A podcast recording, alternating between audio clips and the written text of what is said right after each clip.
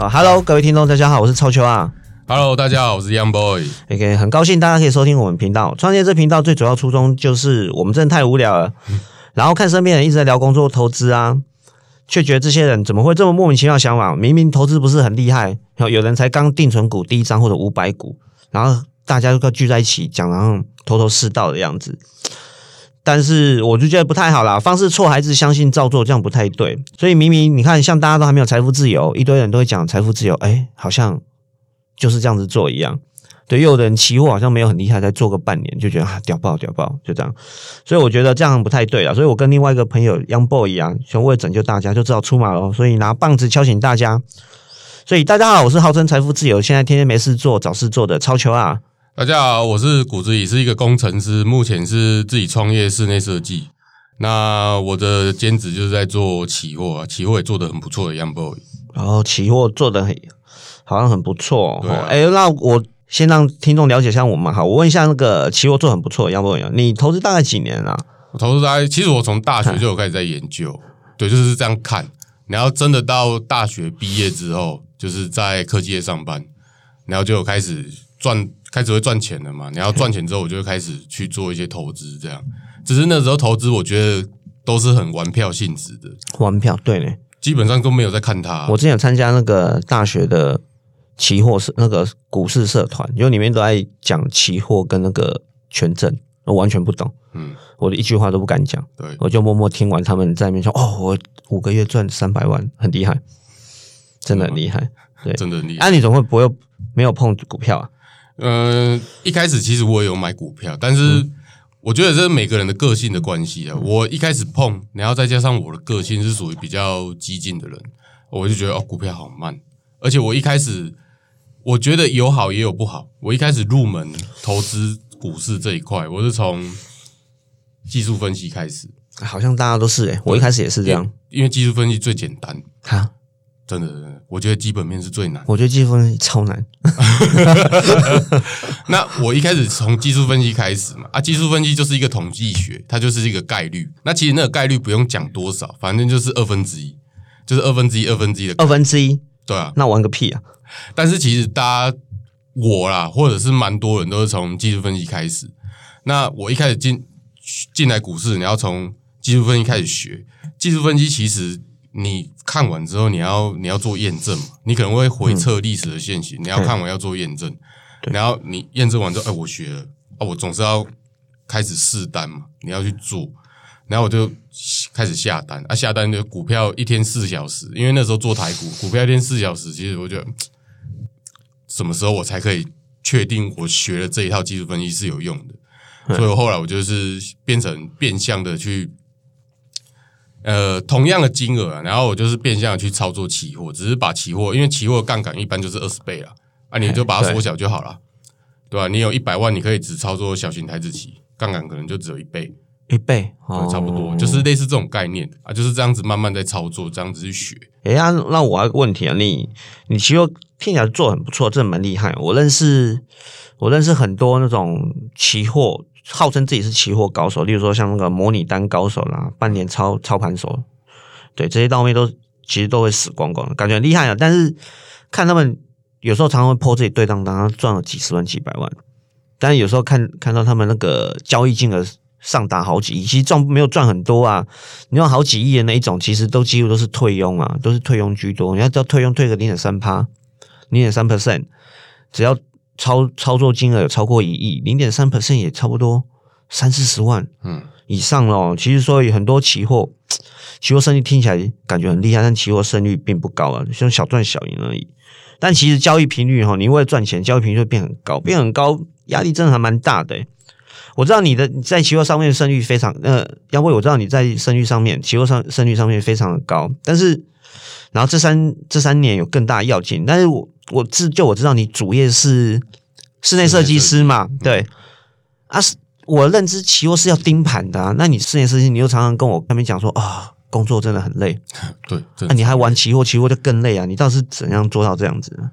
呃，就是前面我最早开始学技术分析这样子嘛。那我一开始，因为其实我是比较激进派的人，就是我那时候刚碰技术分析，主要也是我觉得技术分析蛮蛮蛮有趣的。很玄啊，对，所以玄学，就很玄。所以我花了非常大量的时间。我那个时候大概就是除了吃饭、睡觉、尿尿、出门之外，我都会坐在电脑前，然后看那个 K 线。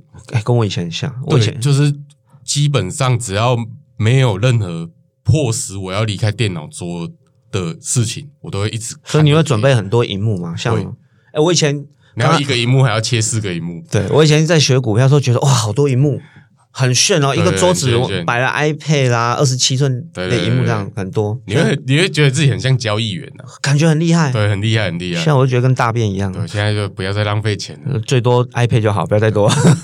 现在出门的手机带着看一下，对对呀、那么多荧幕，就是我大概有半年的时间都是过那种生活，就是一天十二小时泡在电脑前，大概有半年的时间。而且因为其实我创业，就是其实我创业，然后我自己当老板，所以我时间很多。哎、哎、不要这样讲，创业都很累。对啊，很累啊，但是其实应该是说，相对于自己可以掌控的时间很多了。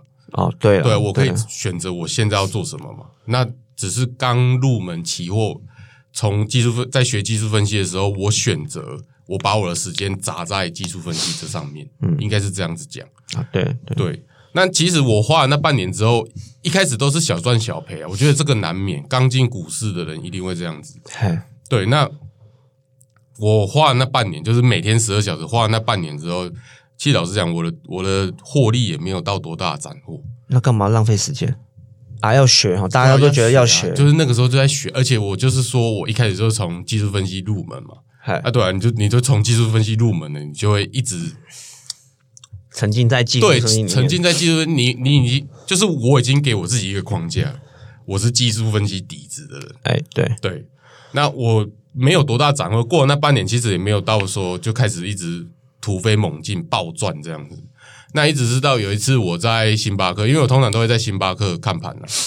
嗯，那有一次我遇到一个阿北，他开着豪迈，然后背着一个背包，然后拿着一个笔电，然后就坐在我后面，然后我就看到他在看盘，然后我就一开始也觉得没差嘛，因为反正就是感觉就像同道中人这样子，同道中人，目测一定超过六十岁，然后我就是跟他哦，聊这老人超过六十岁都不简单。对啊，然后我就后来就认识他，然后我就会发现，哎，他也是在当冲，然后那时候就觉得哇，其实我这样子应该是对的哦。反正他都靠上当冲，已经活到现在，但现在想想但是其实他不是那样子，对对对，现在想想，当冲到六十岁还蛮悲哀的。但是其实他不这样，他当冲只是因为他实在老了，只要不逮，只要不来当冲结合吧，哦，就手痒当冲一下，手痒当冲哎，对，然后后来他有教我一些技术分析，他认为的技术，因为技术每个人有自己的看法嘛，然后我自己有我的看法，而且我也是会赚钱的人。你应该看不起老人啊，六十岁，哼，对我一开始是觉得说，嗯，好，没关系，大家来指教一下，对啊，然后没有到他，没有到批评建议，就大家来互相讨论。对，啊，后来他讲的技术分析跟我自己学的技术分析基本上是完全一个天南一个地北，是啊所，以我也没有信他。嗯，对，就是一开始我的买卖技巧不是这样子，啊，后来就是我认识他之后，我就哇塞，这阿北那个高走龙博港哦，一开始买卖技巧是比较偏书上教的，对，比较偏书上教的啊，突破追进啊。哦，，突破追进，对，就是类似这一种。嘿，对，对，然后我就觉得，哎、这阿北那高鹅龙无啥讲，啊不嘛不不嘛无差，因为我在探钱啊。对啊，然后一直是到，因为都在同一间星巴克了。啊，嗯。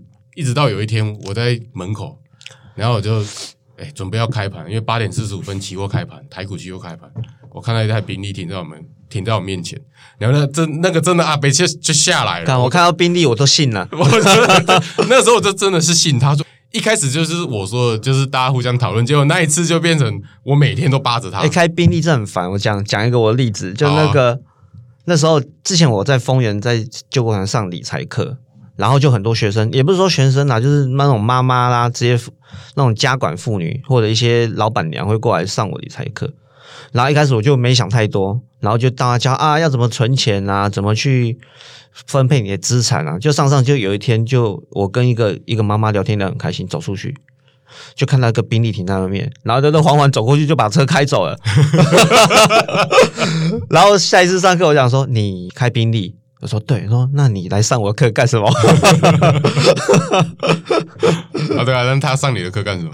他就说我会赚钱，但是我不会理财。我说哦，你真是太抬举我了，谢谢。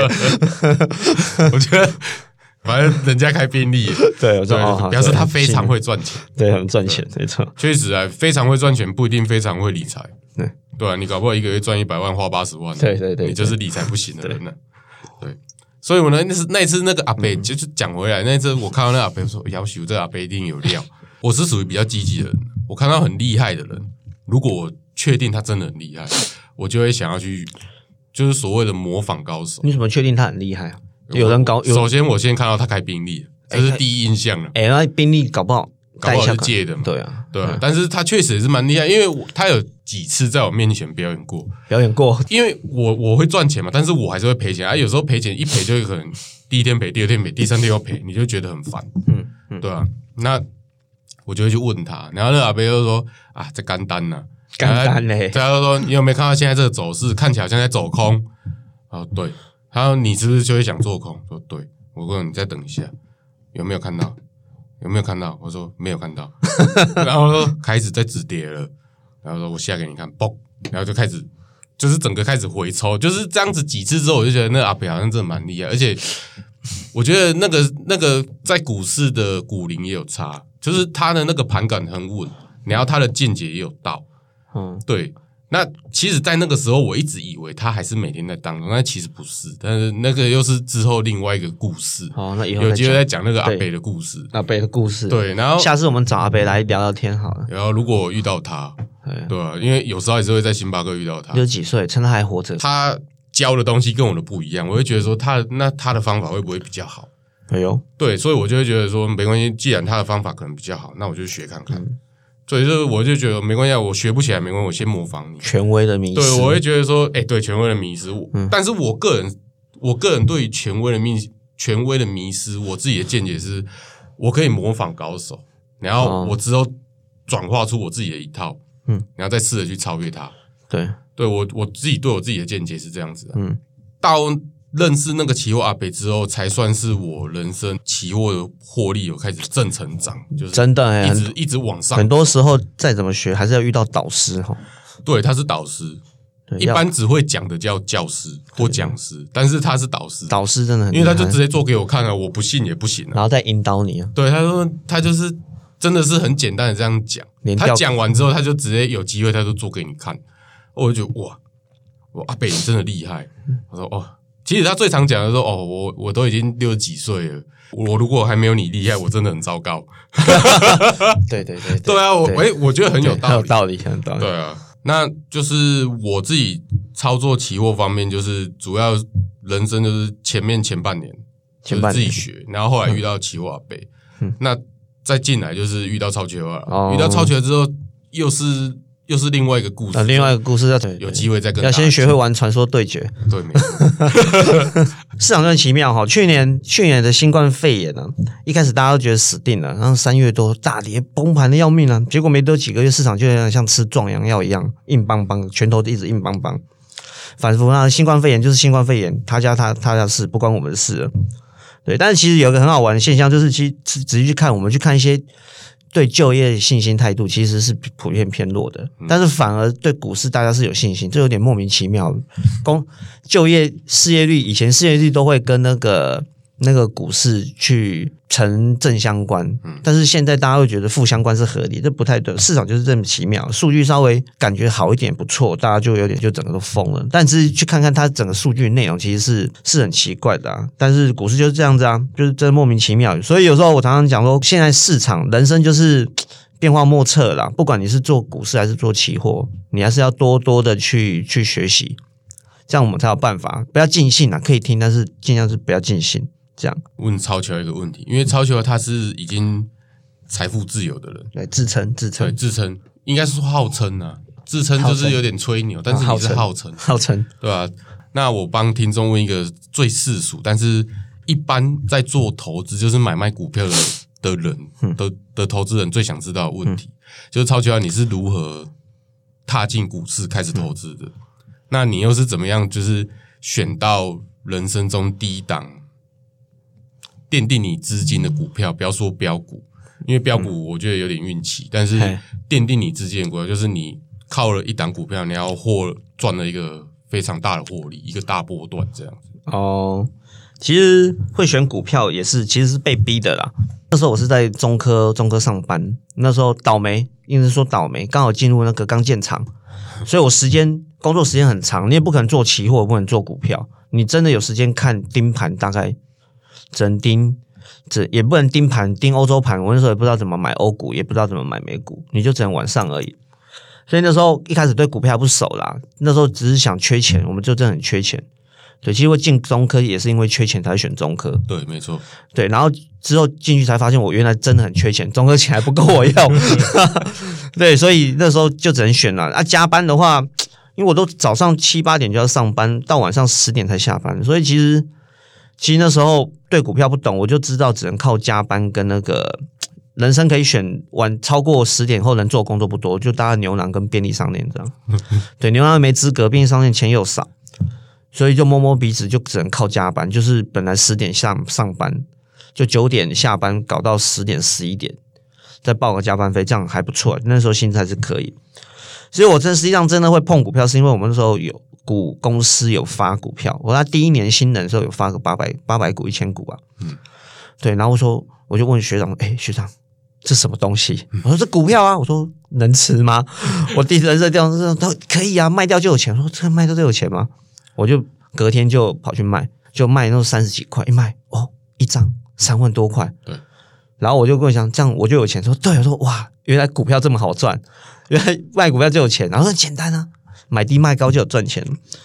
对，所以说之后跟我那个朋友，那个朋友也是我的，算是我的导师傅啦，算是师傅，叫我就带我进门去学习股票，后来才渐渐知道说，哦，原来股票是可以赚钱的。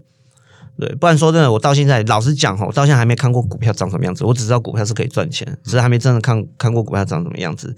比较大问题是说，为什么没有去碰碰那个期货那种东西？就是因为我本身本身我那时候真的是还蛮穷的，对，钱都已经快不够用，所以对我来讲，任何一分钱只要亏损都是都是大问题。对，反而是那时候因为老师啊，那时候我老师就跟我讲说，哎，股票其实放久钱还是会回来。对我来讲，这种保本的。我会比较在意一点，所以我就会以股票为主，而且期货要盯盘，我没有时间盯盘了。最大问题是要盯盘，我连看我进公司里面连看盘都没法，而且那时候手机又差，对，那时候只能看电脑，那时候还没有 iPhone，对，那时候是二 G 手机，对对，打开你就只能玩玩贪食蛇，其他都不能做了。对，就是我就是这样子啦，就因为因缘界关系、时间时间关系，对我来讲，研究股票可以让我慢慢去学习，所以没有那种。急迫性，然后我可以好好赚钱，对，然后对我来讲，股票是单一选择，因为那时候真的太忙了。只是我，只是刚刚有问到说我是怎么去买到我奠定股市基础的那种股票，也这种东西好就有点说，也不能说坏场。我老实讲，其实一开始我股票奠定我资金一笔那种大赚股票，其实没有，并没有。我初期。我到一二年那时候财富自由，哎，一二年被裁员之后，号称自己财富自由。那时候身上大概六六六七百万，前面一开始那些钱其实是用过度交易去把它叠起来的。什么叫过度交易？就是一直像大家讲的说，三个月就换一次股票，四个月就卖掉，赚个十趴这样就跑。所以其实是用很高密度的交易。然后去把去把资金累积起来，按理是说，然后讲说整下来超销，比如说没时间嘛，你怎么个高密度交易？可以啊，先挂单嘛。当当然就会讲说什么预预期的价格就先挂，对啊，常常就会出错。什么出错？就是明明单没卖出去，但是你已经买了股票，靠就没钱，就只能用借钱的跟大家借钱，这样常会这种出的这种 trouble 比较比较大问题。对，只是我们交易密度。交易比较比较大，然后我学习股票，其实就跟大家顺序一样，也跟大家都一样，一开始一定是先从书啦，书要教什么我就照做啊。跟你讲说只能往东，你就学就往东买；跟你讲西就往西买。然后再加上我那时候进入二零零九股市是二零零九年，运气很好。二零零九年，也就是说，你知道学，你知道学会一招，你就可以走天下。他他的股市成长那时候涨幅跟现在不太一样，那时候是一千多档股票都在涨。对，因为跌到深了。那时候，二零零八年是遇到金融海啸，刚刚跌到爆，然后二零零九年就从跌到谷底，大家都涨。所以你，你只要会本一笔，你也会赚钱；你只要会股东报酬率，你也会赚钱。对你，只要你有第六感，你有灵感，说这张股票一定赚，其实你也会赚钱。就变成说，对我来讲，只要懂，只是大赚小赚的问题而已。它不是说还是会有赔啊，但是通常赚钱几率比较高。对，就只是大赚小赚问题，所以学习对我来讲这种东西已经是基本了。你只是多学一点，可能那个报酬率多加增加一点点。你可能觉得这张股票很好，但是烂股票都是涨得更高给你看。所以对我来讲，反而是资金比较。对我来讲，我如何让这笔资金能持续的成长，然后合理应用，然后不要出现风险，比较。是才是最主要重点，所以从那时候开始，我就渐渐渐渐的对那个学习股市分析就比较比较不注重，反正比较注重说我怎么在好好在有效的资源之下去应用我的资金，然后我怎么去借贷，怎么去保护我的资金，不要因为股市一个大跌跌就把我资金整个就摧毁掉。对，所以到后期其实我的我的那个投资方式会比较偏向资金的运用，对我来讲。或许你买现在台积电可以涨，已经涨一倍，但是跟它涨一倍股票多的是啊。但是问题是你一倍的股票可能只敢丢五十块钱进去，但是涨三十趴的股票你敢丢两百块进去，就反而是涨三十趴，你整体获利又比较高。所以对我来讲，运用资金是比较重要。后期还是会有买到很多那种报酬率很高股票，但是其实放放七年涨三倍或涨四倍很多嘛，其实也还好。但重点是，我砸钱够多，所以涨四倍对我来讲就是涨很多。对，只要有看我节目会会发现说，哎，我买那个买那个那个和大赚，总共赚那时候我计算大概总共赚一千七百万左右，感觉好像涨很多，不是？它的报酬率大概只有涨两倍而已。对，但是我用了杠杆跟那个重大跟资金重压它。所以其实看起来获利就很大，所以对我来讲，资金的运用应用是比较重要的，反而是那种股市的买卖技不是买卖技巧，对我来讲意义就比较大，意义就不太大，因为对我来讲，不可能一开始就丢一千万进去了，对，没错，一定是十万十万丢。重点是它你丢那么多，它到底会不会涨，而不是说你刚丢十万就涨一百倍，十万涨一百倍，你不会很高兴，因为你就哦说，我怎么只有丢丢十万进去而已。对，但是假如你有一千万涨三倍，你就削爆了。对，对，就是削爆。对啊，所以就变成说，我大概两三年都会有一次涨倍股啊，但是也不过是两三年涨一倍，这其实不多。正常报酬率，正常报酬率将近有七成上股票都有办法这样。对，对，所以就变成资金运用就比较重要。所以就跟大家的想法有点不太，大家都觉得哎，可能要靠一档股票之后涨赚很多，赚很多。其实对我来讲就还好。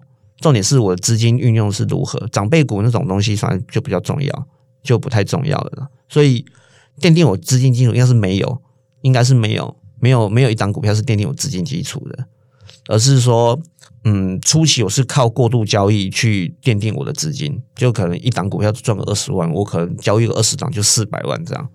对，但是真的开始获利比较庞大是在。被公司裁员，就是我号称财富自由之后，他反而有我更能专心的去投，将我资金更投入在我的股票内，就更更长期的持有，然后投入更大量，这样反而导致说，虽然报酬率不高，但是我的获利总量很大。其实简单这样子听起来，就是说超期化它的投资的概念，就是它有一笔钱一直在股市里面去去流动，他关注的是怎么样让它的总体资产。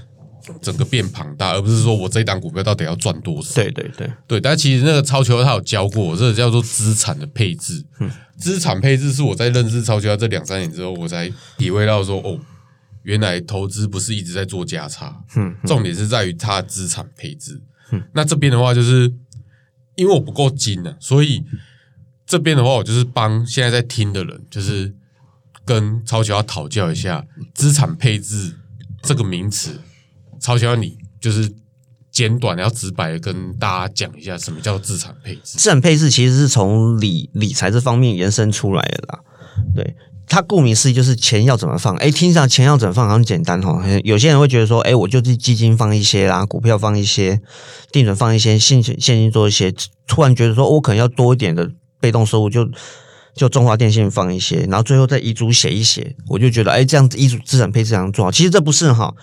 他对我来讲，你们这样做对大对我来讲，这种做法只是现金在做分配而已。我只在是现金在做交差了事去做分配，其实很不负责任的啦。我觉得蛮不负责任的，就好比好比在打电动哈，你把骑兵放在长江兵敌方的长江兵前面，然后把把一只小虫放在攻击前面，就是等死而已。对，或许你到后面用骑兵海可以把枪兵给给淹没了，用虫又虫虫海虫虫海把公鸡给 给吃光了，但是你。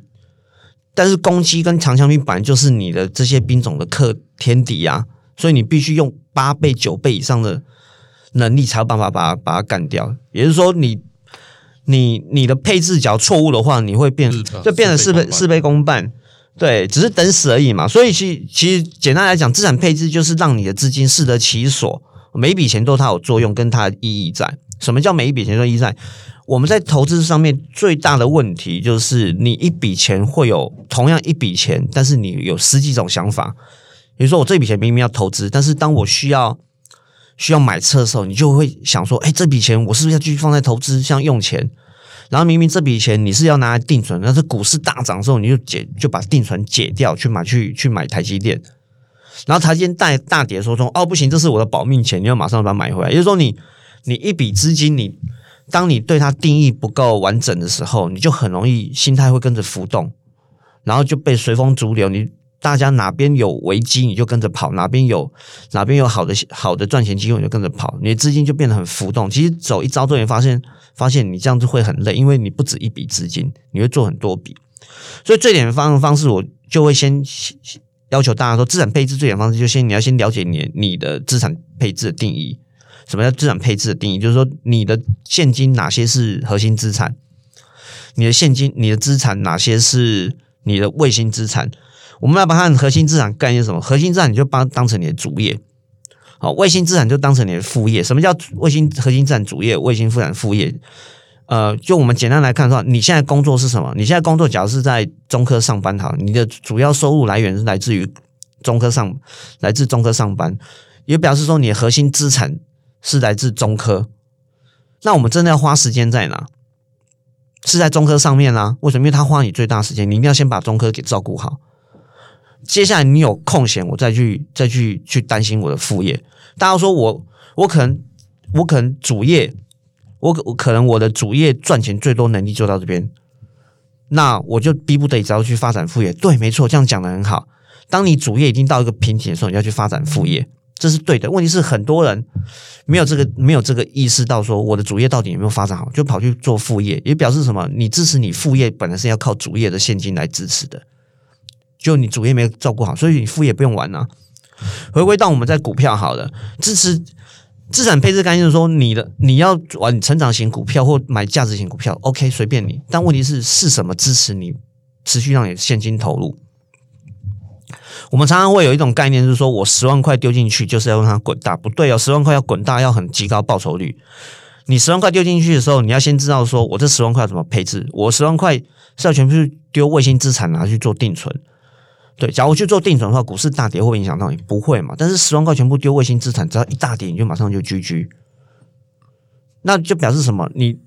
当你的副业投资十万块进去的时候，你一点就很恐慌，表示你没有核心资产在在在保护你，很容易就被市场给操操纵出去，最后就被扫出去了。所以简单在我们简单来讲说，后面可能资产配置可以再调整，可以可以再好好仔细讨论。虽然名词是蛮简单，但是可我觉得可以花一段一点时间再跟大家好好深入讨论一下。但现在最快方式、最简单方式就是说，你要先去了解你的核心资产到底是哪些。你的资金到底哪些要分配成当你的核心资产？然后你的负你的那个卫星资产到底怎么分配？当你有办法定义出你的核心资产是哪些，你的卫星资产是哪些，其实操作股票就没有想象中那么难的啦。嗯，对，因为你就可以选说，哦，我核心资产是东华电信，那你就不会想要说中华电信狂奔狂奔呐，你就可以。安分守己的说：“好好，我每天就买一张中华电，哎，每天太多了，每个月买一张中华电信。但是你看，当你已经觉得哦，中华电信是我的定存股核心资产，其实股市涨跌你一样买的很安心啊，而且越跌越高兴，因为它主要收入来自于核心资产。但是当你把副业，你的和中华电信当成是副业，涨跌就对你来讲就变很重要，因为我们通常希望会做副业，就是兼兼差多赚钱嘛。对，你也不希望你副业做下去一年才收得到钱啊。”但是主业没关系，我慢慢建立就好。对，你会发现人很奇妙，你知道先定义好你的你的资产配置，就是你的钱的用途之后，你自然而然就会有风险的概念跑出来了。对，这就是我很基比较基础的观念了。那详细可以留到下次再跟大家聊。这边我刚刚这样子听，就是核心资产就是主业，对对，那卫星资产就是副业。对这其实在股市或是生活上都是蛮蛮有用的。就是如果有听众的话，就是这个真的要把它学起来。嗯，因为以主业副业就核心资产跟卫星资产主业副业这样子来讲，有时候如果你搞错是你在生活股市还好，因为股市就只是赔钱而已。但是如果你在生活上搞错，你有你有时候会有点覆水难收的感觉。哦，真的居居，所以其实核心资产跟卫星资产就是所谓主副业，套用在股市跟生活上，尤其是生活上，大家一定要搞清楚这件事情。对呀、对呀、一旦你搞清楚之后，你就算你投资真的是很烂，都一直在赔钱，你也还是会过得很开心。对，我相信一定会过得很开心。对，不要这样，不然像我之前那种那种刚刚开始在学股票的时候，哦，全心全力在学股票，就我老婆叫我干嘛，我说不要吵我，你不知道我现在很很，我现在很重要吗？我要等那个开盘，这开盘我知道知道它涨跌，我就知道隔天股市要干嘛。现在想想他妈开盘干我屁事，就跟我那时候刚开始在学技术分析一样，对啊，就是会很 focus 在要入定，对股市可能有一点有一点就是很魅惑的那种 对啊。在刚踏入都会非常的都觉得好像都有关系，对对对其实一点都没有关系哈，各位。对，就是你会非常沉浸在里面的。对的，沉浸在里面，我总觉得好像欧洲、美国开盘我们就一定涨对，啊，美国昨天发生什么大事，超级无敌重要的，对啊。那只是短期波动。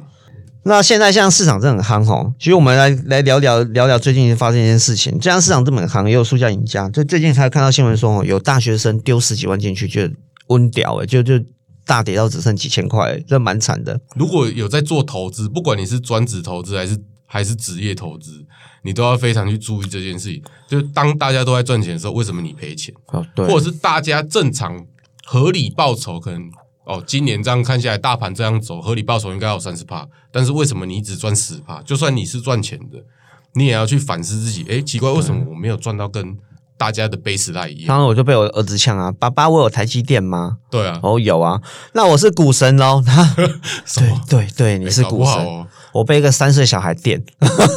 三岁小孩，搞不好你三年前开开始帮你儿子买啊，对我三年前帮我家买，要求我要求感谢啊，一一个月定期定了一个月六千，就不要电哦。去年的报酬率真是被我小孩电爆了。对，结果反而是，所以有时候投资大家都会说啊，猴子都还比人类强，所以其实要跟各位听众讲，大家就是有个共识，就是说赔钱这其实是一件很严重的事情。你不要忘记了，一百块赔一百块赔三十块，变成七十块是跌三十 percent，但是你七十块要涨回一百块，你要涨回五成。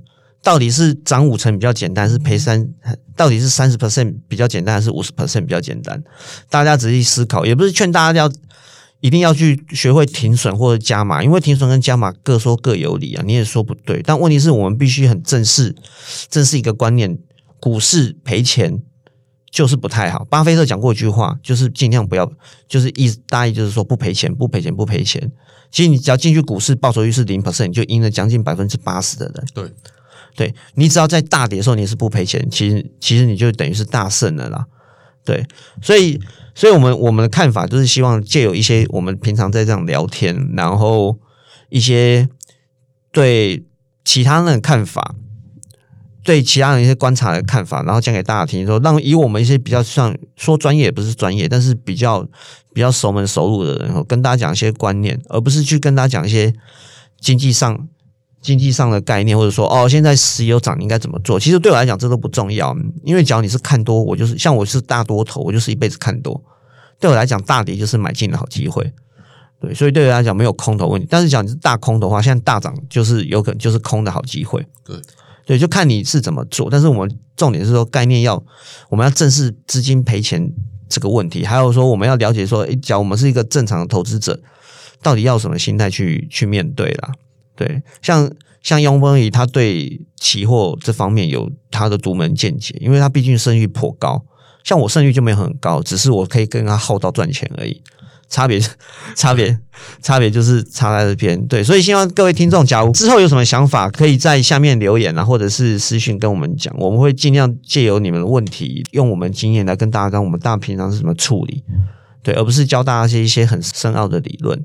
对，因为这些理论其实我觉得也没什么啦。对，股市就两种啊，涨跟跌啊。对你学再多，就像我儿子去年就电我，所以我觉得好像也没什么意义哈。对，所以其实大家有讯息或问题，可以留在在下面留给我们，我们会再借由这个问题再仔细思考怎么好好回答你们。好，今天就这样，谢谢大家，我是超九啊，我是 Young Boy，好，下次见，拜拜。